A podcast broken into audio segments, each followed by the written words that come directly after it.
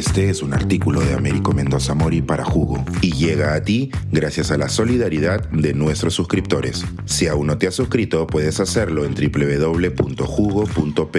Ahora puedes suscribirte desde 3 dólares al mes.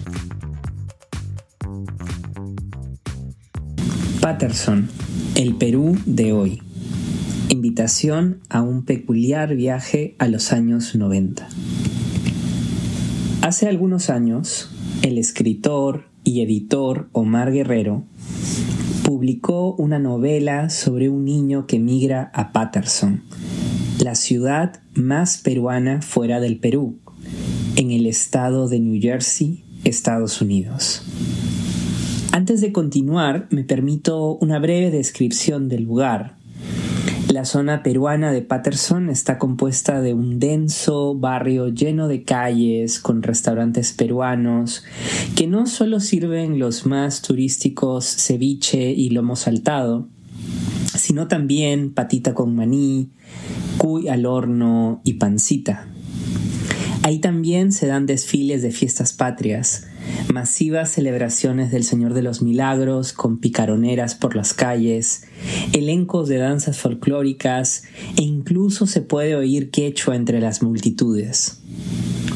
A primera vista todo tiene similitud con un mini Perú.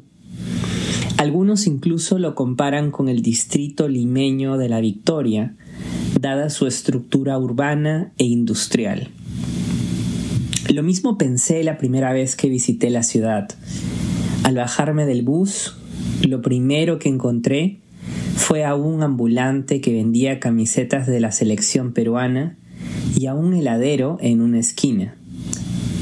Sin embargo, Guerrero revela muy bien en su novela, Patterson City, un detalle importante, que toda esta peruanidad imaginada está atrapada en una cápsula del tiempo. Esto lo pude comprobar al ingresar a una emblemática tienda peruana de Patterson. La venta de productos como kiwi gen y cola inglesa, el afiche de un próximo show de humor del comediante Tulio Loza y fotos de equipos de la Liga Peruana de Fútbol, el Sport Boys y Alianza Lima de al menos 20 años de antigüedad. En cierto modo, todo esto tiene sentido. La peruanidad en el extranjero está construida sobre la nostalgia y en la imaginación del momento en que los migrantes dejaron el país. En el caso del Perú fue principalmente en los 80s, 90 e inicios del 2000. Ello crea dinámicas curiosas, como la popularidad de productos peruanos noventeros, del uso de jerga de esa época entre peruanos en la diáspora, entre otros detalles.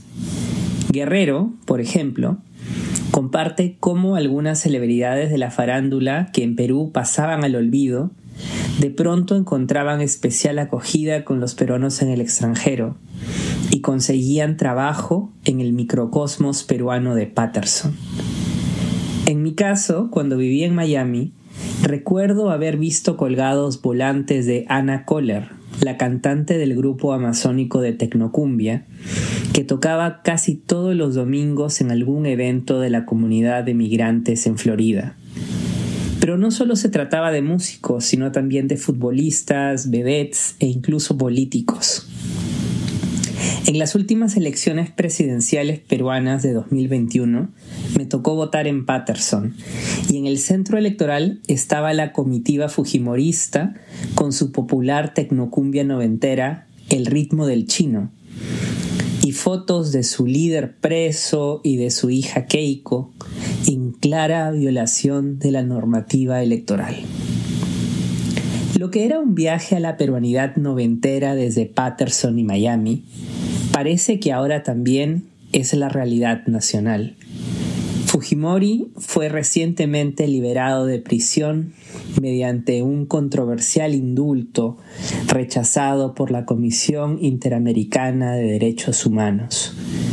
Periodistas afines a su régimen han reaparecido y con ellos farándula local y operadores políticos que también contribuyeron al aparato de propaganda de su régimen.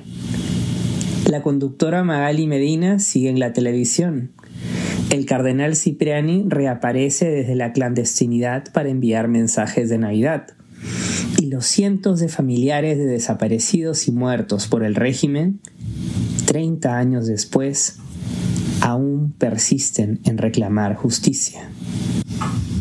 El Perú se patersonizó finalmente y un círculo perverso parecería haberse cerrado. Suscríbete a Jugo y espía en vivo cómo se tramó este artículo. Nuestros suscriptores pueden entrar por Zoom a nuestras nutritivas y divertidas reuniones editoriales. Suscríbete en www.jugo.pe.